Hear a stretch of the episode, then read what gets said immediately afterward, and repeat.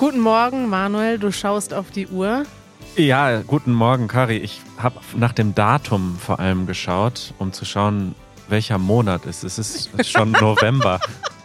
Das, da musst du auf die Uhr gucken. Ja, ich habe mich kurz gefragt, ist es wirklich schon November? Ich finde das am Ende des Jahres immer so krass, wie schnell dann die Zeit auf einmal vergeht. Echt? Ich finde immer, November ist so ein Monat, den kann man eigentlich einfach Den kann man sich sparen. überspringen. Ja, also wenn man einen Monat im Jahr streichen könnte, wären das Februar und November. Das sind Wenn man, okay, ich Zwei. wiederhole das nochmal. Wenn man einen Monat streichen könnte, dann ist das November und Februar.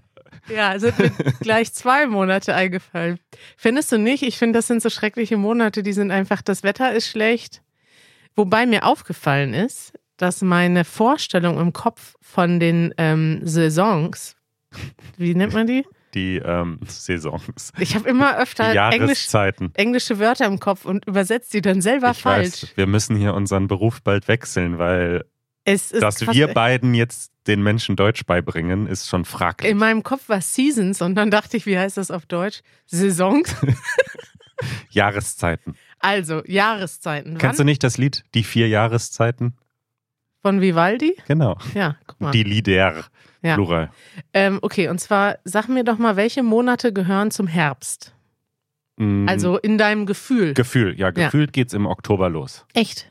Okay. Oktober bis Mitte November und dann kommt der Winter. Ja, also es ist ja so, der Sommer fängt offiziell erst am 21. Juni an Mhm. und dann geht der Juli, August bis Ende September. In meinem Kopf ist September aber immer schon Herbst. September ist für mich nie Sommer. Alle Leute, die jetzt irgendwo leben, wo es diese Jahreszeiten gar nicht gibt, denken sich, das sind solche Probleme, die haben wir hier nicht. Richtig, ne? Zum Beispiel unser äh, heutiger Studiogast, Bruce. Du wohnst in Los Angeles und da ist immer Sommer eigentlich. Oder vielleicht ist milder Sommer und Hochsommer gibt's sozusagen. Ja. Deswegen sind wir auch schon öfters mal in unserem Winter in Kalifornien gewesen, weil da war, also ich war schon dreimal im Dezember und Januar in, ich war nur im Dezember und Januar in Kalifornien. Ich kenne Kalifornien gar nicht im Sommer. Für mich ist aber Sommer in Kalifornien, wenn bei uns Winter ist. Muss ein schönes Leben sein, das du da hast. Dass du so oft dem Berliner Winter entkommst. Also das idealerweise würde man das jedes Jahr machen, aber klappt ne, nicht. Ne? ne? Ne? Follow-up. Was die Leute jetzt vom Bild haben. Kari fährt im Winter immer nach Kalifornien. Ja, ja. Ah, das wäre aber wirklich mein Traumleben, muss ich sagen. Meistens schaffe ich es aber dann äh, nicht. Ja. Kari, du hast äh, in der letzten Episode gesagt, dass man im schriftlichen Deutsch die Position des Verbes, nee, du hast sogar gesagt, dass das etwas ist, was man eigentlich nie ändern kann, dass man die Position des Verbes nicht ändern kann in einem Satz und dass das Hauptverb immer auf Position 2 steht. Ja. Schreibt uns Arash. Äh, Arash schreibt, ich kann dir zustimmen, Kari, ich habe das auch so gelernt, aber wie ist es bei Sätzen wie die folgenden? Machen wir so. Gehen wir zuerst ins Zentrum. Packen wir die Sachen ein. Könnt Ja. ihr bitte diese Sätze erklären?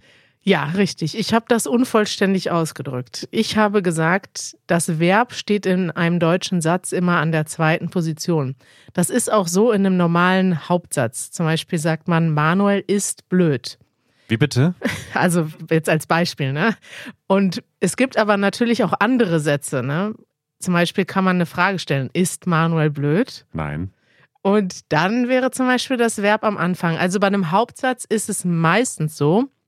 Jetzt gibt es aber natürlich noch andere Formen. Es gibt Fragen, es gibt Aufforderungen und dann gibt es noch das gesprochene Deutsch, wo Sachen tatsächlich auch ein bisschen anders benutzt werden. Also im gesprochenen Deutsch kann man Regeln des Schriftdeutschen brechen. Das passiert, glaube ich, auch recht oft. Da hast du, glaube ich, auch schon mal mit Erik drüber gesprochen, ne? Richtig, da haben wir schon mal drüber gesprochen. Aber diese Sätze von Arash, das sind einfach alles äh, Aufforderungen, ne? Imperative. Gehen wir zuerst ins Zentrum. Das ist so, Aber es ist keine Aufforderung. Das heißt ja, also Doch. Aufforderung wäre, gehen, geh jetzt, geh, gehen wir jetzt.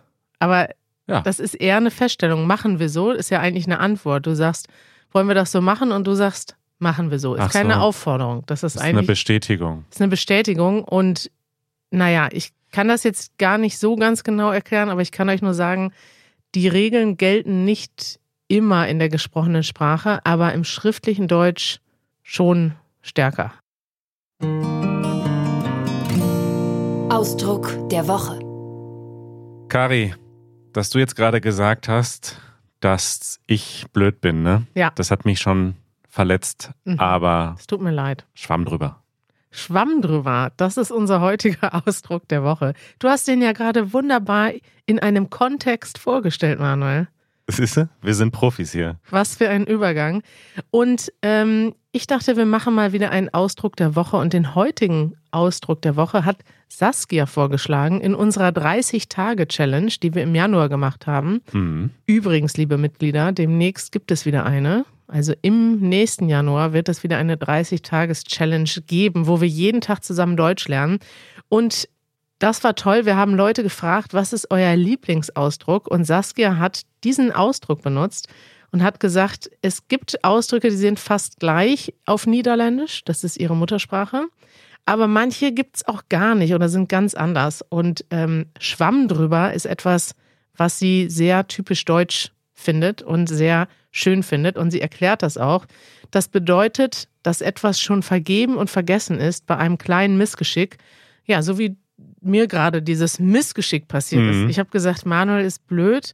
Das war aber nur ein Beispiel. Ne? Das Genau. ist jetzt nicht meine Meinung. Und dann habe ich gesagt, tut mir leid. Und du sagst, Schwamm drüber. genau. Man sagt das dann häufig, wenn sich jemand entschuldigt. Ne? Also jemand macht einen Fehler oder es rutscht einem etwas heraus, was man eigentlich gar nicht sagen wollte oder man hat irgendetwas falsch gemacht und dann sagt man Entschuldigung und dann sagt die andere Person Schwamm drüber und signalisiert damit, hey, wir vergessen das.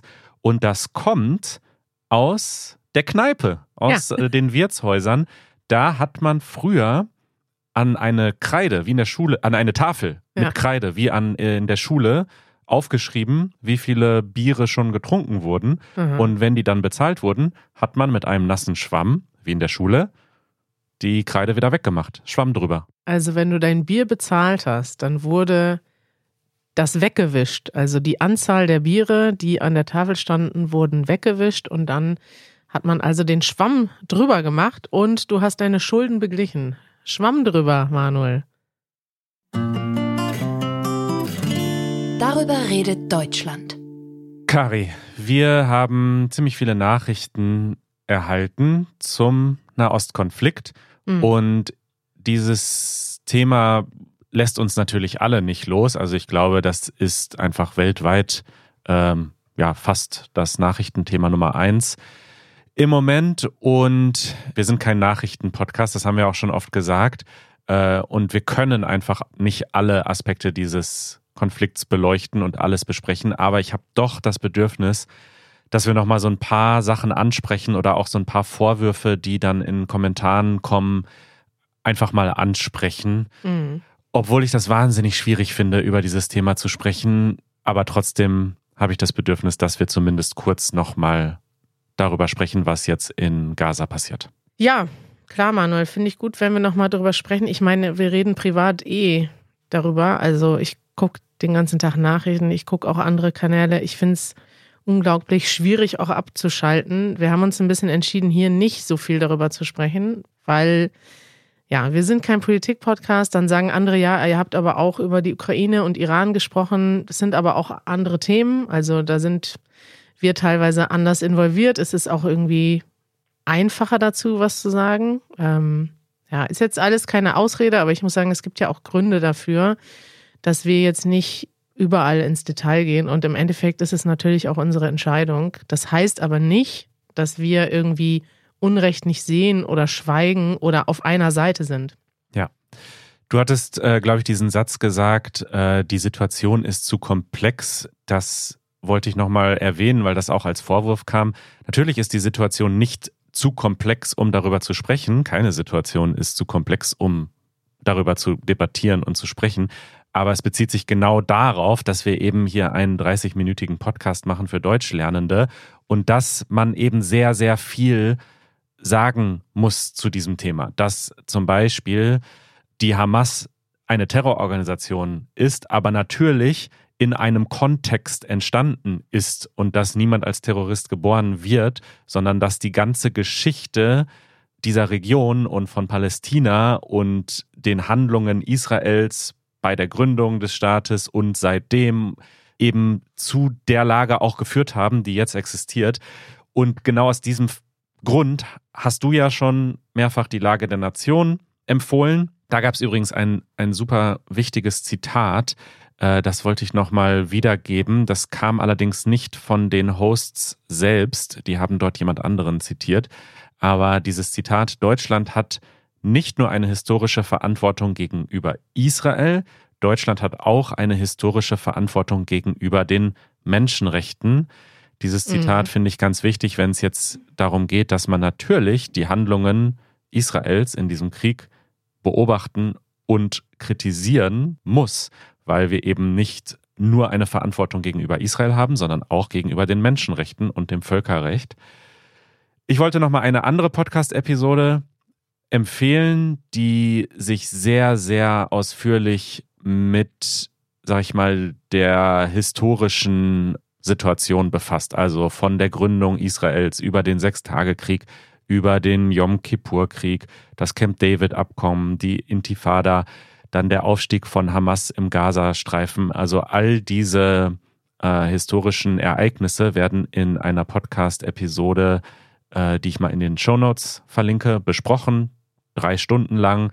Mit Sicherheit auch nicht alles komplett perfekt akkurat. Das sind keine Journalisten, die das machen. Aber ich denke, das ist, also mir hat das geholfen, einfach mal ein bisschen was über die Geschichte zu lernen. Ich glaube, das hilft immer in solchen Momenten. Mm. Das würde wahrscheinlich vielen Leuten helfen. Ich, ich sag mal, die Leute, die uns wütende Nachrichten schreiben, ich kann ja auch die Wut nachvollziehen. Ne? Also ich gucke mir auch gerade die Bilder aus Gaza an. Äh, wir haben da zum Beispiel die Bisan, die schon Videos gemacht hat für Easy Arabic, die jetzt in Gaza sitzt, die ist nicht in den Süden geflohen und die berichtet jeden Tag auf Instagram, was da passiert. Es ist schrecklich. Die Leute haben kein Wasser, kein Essen äh, und werden bombardiert. Ähm, All diese Sachen gucke ich mir auch an und ich kann diese Wut nachvollziehen. Was ich immer schwierig finde, ist, wenn man aus der Wut dann einfache Schlüsse zieht und sagt, also das ist ja der Vorwurf, der an uns kommt, dass die Leute sagen, wie, wieso habt ihr euch nicht auf der Seite Palästinas positioniert oder auch umgekehrt, wieso habt ihr euch nicht eindeutig auf der Seite Israels positioniert? Und das ist das, was ich nicht machen will, weil du kannst nicht eindeutig sagen, es ist, du kannst, also du musst, glaube ich, die Sachen, die Verbrechen verurteilen und du kannst auch dagegen protestieren. Du kannst auch auf die Straße gehen, Petitionen unterschreiben, dich an deine Politiker wenden.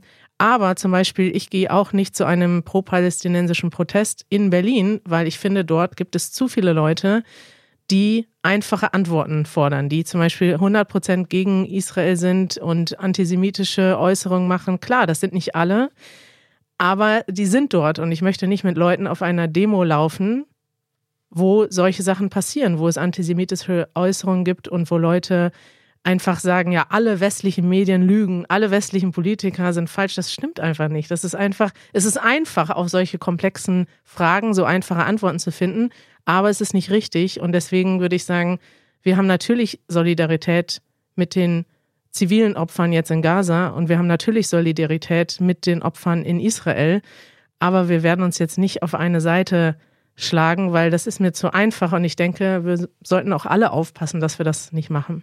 Man kann es auch andersrum formulieren, finde ich. Also dieses nicht auf eine Seite schlagen ist, ist eine Art, das zu formulieren. Ich finde, man kann auch einfach sagen, ich finde, es ist einfach nicht diskutierbar, dass Israel ein Existenzrecht hat. Also wenn jemand Death to Israel ruft, mit dem kann man nicht diskutieren. Das ist einfach ein Extremist, ähm, und, und diese Personen helfen auch übrigens dem palästinensischen Anliegen nicht. Also die helfen nicht, in irgendeiner Form äh, Frieden zu schaffen und dazu beizutragen, dass die Palästinenser einen Staat bekommen und Freiheit bekommen. Mhm. Und wer palästinensische Gebiete besetzt, wie die äh, Siedlungen im Westjordanland, die gegen das Völkerrecht äh, verstoßen, die ähm, radikalen Siedler, die dort irgendwie jeden Tag Morde begehen und die Leute, die aktiv diesen Friedensprozess behindern und auch aktiv verhindern, dass es zu einem palästinensischen Staat kommt, mit denen kann man auch nicht reden. Das sind auch Extremisten, dass man das nicht am Tag eines brutalen terroristischen Attentats auf die israelische Zivilbevölkerung sagt, ist, finde ich, auch verständlich. Aber natürlich ist das so, natürlich sehen wir das so.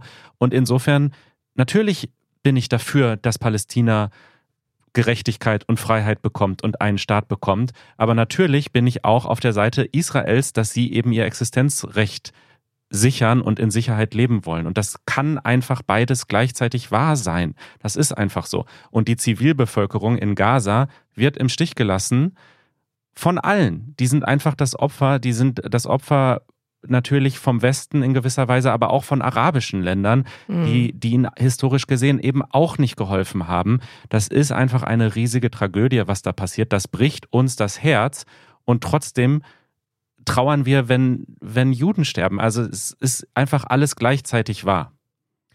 Hast du gut zusammengefasst, da habe ich eigentlich nicht viel hinzuzufügen, Manuel, außer dass ich jetzt auch schon an den Punkt komme, wo ich das Gefühl habe, ich kann da selber auch, also ich bin einfach da keine Expertin und das müssen wir auch immer wieder sagen, wenn Leute sagen, ja, äußert euch doch mal dazu und dazu.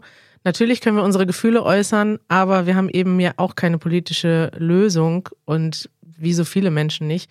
Und ich möchte einfach nur davor warnen, dass Leute, die jetzt auf Social Media Sachen sehen, natürlich passieren Sachen, wie du gerade gesagt hast, die furchtbar sind, aber lasst euch nicht dazu verleiten, zu schnell Informationen zu teilen, zu schnell, also Sachen, die ihr nicht geprüft habt, zu schnell irgendwie eine Antwort finden zu wollen. Es ist kein Fußballspiel, wo es zwei Seiten gibt, denen man zujubeln kann, sondern es ist eigentlich dramatisch und alle Leute haben irgendwie Respekt also die zivilen Opfer haben Respekt verdient auf beiden Seiten und da sollten wir einfach aufpassen, dass wir nicht so einfach einfach eine Lösung fordern, die eigentlich dann doch nicht realistisch ist. Eure Fragen. Manuel. Jo, noch ein kontroverses Thema. Halloween. Halloween. Steht hier auf der Liste. Ist, glaube ich, bei den meisten Leuten nicht äh, kontrovers. Aber Luis aus Brasilien hat uns geschrieben, äh, kleine Frage zum Thema Halloween. Wie verhalten sich religiöse Menschen in Deutschland zu Halloween? Denn in Brasilien gibt es seit einiger Zeit auch Halloween-Partys, aber es gibt sehr, sehr religiöse Menschen. Brasilien ist ein katholisches und evangelisches Land. Und es gibt Leute und Geistliche, die predigen, dass es ein Fest des Teufels ist. Meine Nachbarn zum Beispiel hassen Halloween und haben sogar Angst davor, schreibt Luis. Wie ist das in Deutschland? Hast du schon, äh, also erstmal muss man sagen, in Deutschland ist das auch relativ neu, dass das überhaupt gefeiert wird. Ich habe das Gefühl, das hat vielleicht so vor zehn Jahren angefangen, aber es wird jedes Jahr mehr. Also, dass man jetzt wirklich an Halloween mm. jede Menge verkleidete Kinder draußen sieht, die Süßes oder Saures rufen. Das ist doch neu irgendwie, oder? Gab es in unserer Kindheit nicht. Ne? Nee. Also ich bin nicht mit einem Kostüm rumgelaufen. Wir haben irgendwie was haben wir dann gemacht? Wir haben St. Martin gefeiert. Genau, St. Martin, das ist natürlich ein christliches Fest. Genau. Und da kann man natürlich jetzt behaupten, die christlichen Feste wurden verdrängt vom amerikanischen Kommerz. Und da guckt sie rüber gucke, zu unserem amerikanischen Gast. Da gucke ich zu Bruce.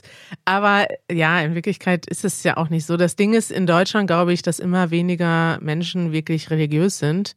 Anders als in anderen Ländern. Also das, ich habe auch mal so Dokus gesehen über religiöse Fundamentalisten in Brasilien, die ja auch da im Wahlkampf von Bolsonaro eine große Rolle gespielt haben. Ich glaube, da gibt es einfach nochmal andere, also andere Arten von religiösen Gruppen und Strömungen. Deswegen kann ich mir schon vorstellen, ich würde mal gerne wissen, direkt Bruce fragen, aber der hat kein Mikrofon. Ich habe ihn gerade schon gefragt. Ja, er wie meinte, ist das in den USA? Gibt also vielleicht ein ganz paar, die so ultra ähm, religiös. Was hast du gesagt? Fundam fundamentalistische Christen, äh, mhm. die das ähnlich sehen. Ich glaube, in Deutschland, ähm, Deutschland ist insgesamt recht säkulär. Also es gibt sehr, sehr viele Menschen, die vielleicht noch sozusagen aus Familientraditionen religiös sind, aber jetzt nicht mehr wirklich in die Kirche gehen. Und so richtig sehr, sehr, sehr gläubige Menschen, fundamentalistisch christliche, die die Bibel zum Beispiel wörtlich auslegen, gibt es in Deutschland fast gar nicht. Ich würde sagen, es gibt sogar mehr Leute, die kritisieren, dass wir so viele christliche Feiertage haben, ne? wie zum Beispiel, weiß nicht, unsere freien Tage sind halt dann Weihnachten. Ich meine, Weihnachten feiert jeder, auch, auch viele Säkuläre, Aber zum Beispiel Allerheiligen, Christi Himmelfahrt, war jetzt wieder Feiertag. Ne? Dann gibt's, davor gab es Reformationstag. Das sind alles so Feiertage. In Berlin gab es keinen davon. Ja, Die, weil Berlin eben Berlin nicht so christlich ist. Ist nicht mehr so christlich. Aber es gibt halt in vielen Bundesländern, vor allem in katholischen, immer noch viele Feiertage, wo die Leute überhaupt nicht wissen, was das für Tage sind. Und wo man sich doch irgendwann jetzt mal in den nächsten Jahren und Jahrzehnten die Frage stellen wird, warum sind das denn Feiertage?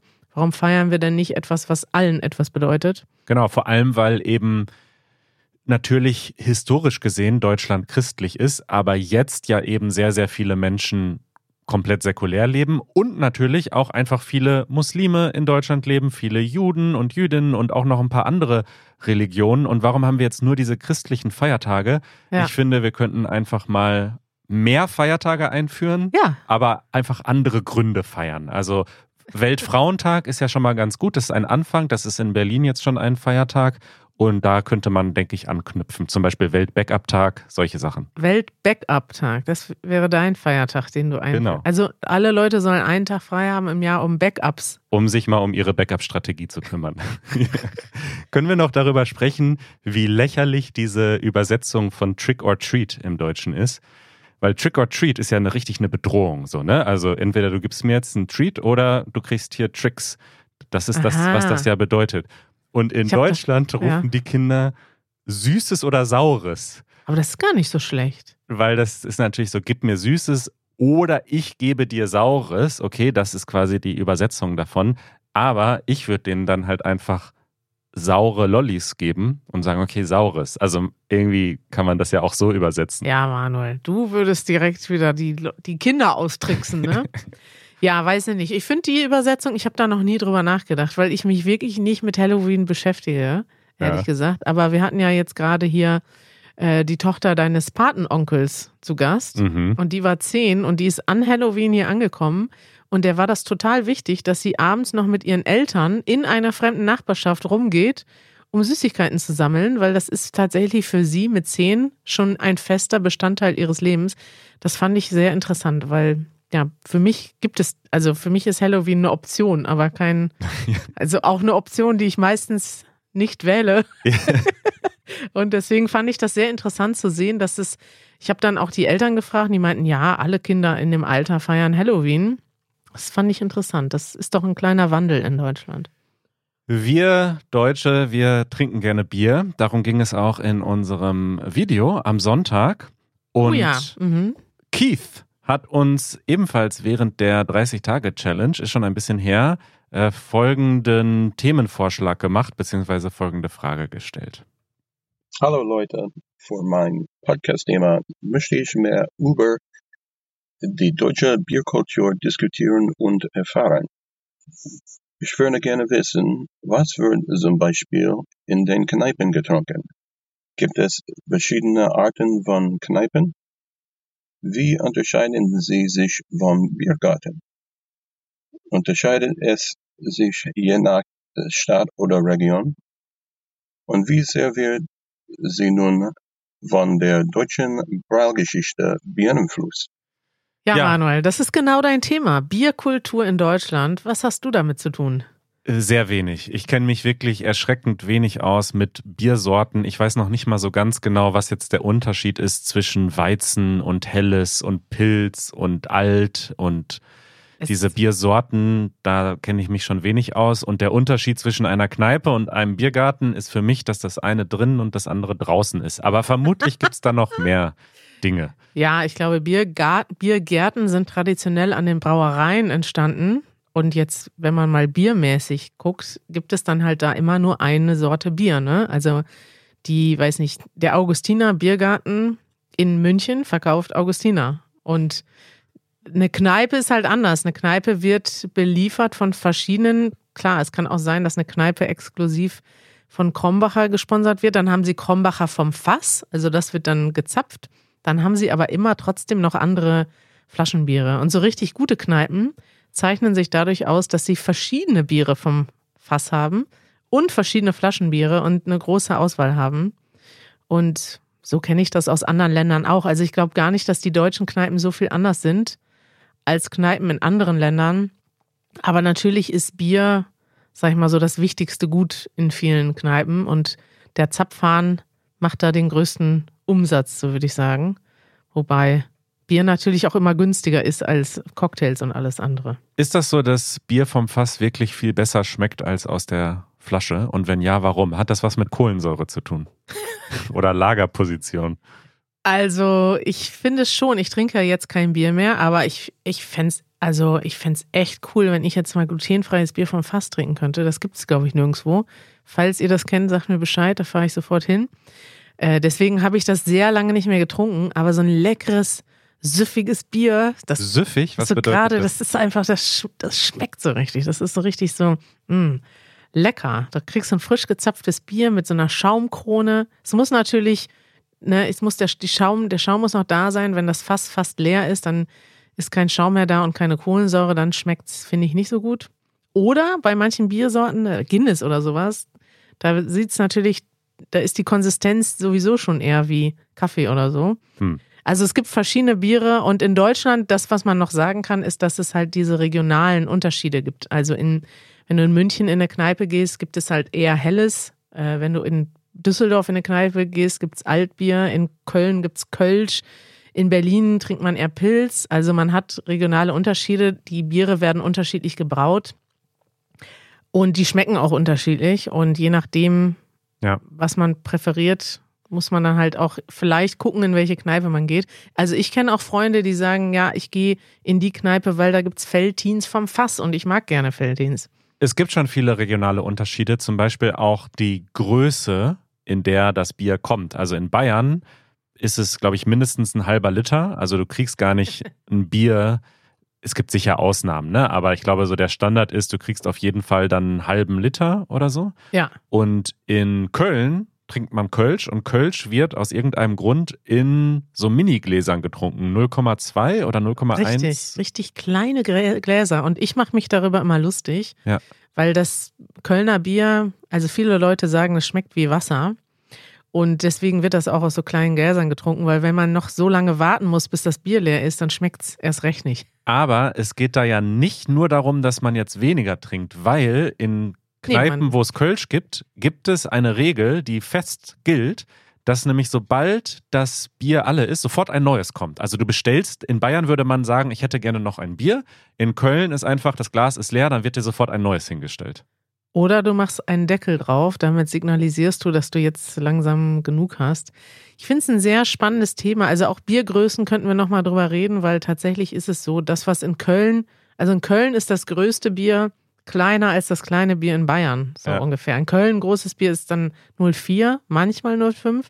Und in Bayern das kleinste Bier ist 05. Die bestellen dann direkt ein, ein großes, einen großen Humpen, einen Mass. Mhm. Ein Liter Bier auf einmal. Hast du schon mal so viel getrunken? Mm, als ich jung war. Manuel, weißt du, was mir gerade aufgefallen ist? Ja. Diesen Sonntag, also letzten Sonntag, hatten wir das Thema Bier bei Easy German. Aha. Und weißt du, was nächsten Sonntag das Thema ist? Wein. Ja, wir waren auf einem Weingut und mir ist überhaupt nicht aufgefallen, obwohl ich ja den Produktionskalender mache, dass die direkt nacheinander kommen. Wein auf Bier, das rate ich dir. Hast du gut getimt. Gut, ne? Das musst du jetzt auch noch erklären, diese, diesen Spruch. Oh, da ähm, hat mir Esti schon mehrfach erklärt, dass das nicht das ist, was man denkt. Man denkt nämlich, dass es bedeutet, man soll erst Bier trinken an einem Abend und dann Wein. Dann kriegt man keinen äh, Kater. Ja. Das bedeutet es aber gar nicht. Es kommt historisch eher daher, dass das irgendwie was mit sozialen Klassen zu tun hatte. Also, dass man sozusagen Wein hat den sozialen Aufstieg repräsentiert. Aha, okay. Also im, so im Umgangssprachlichen sagen, also wenn wir uns selber erklären wollen, was den geringsten Kopfschmerz bringt, dann sage ich immer Bier auf Wein, lass es sein. Also du trinkst nicht erst Wein und dann Bier, aber Wein auf Bier, das rate ich dir. Genau. Das ist ein guter Spruch, den könnt ihr mal bringen bei der nächsten Party. Ja.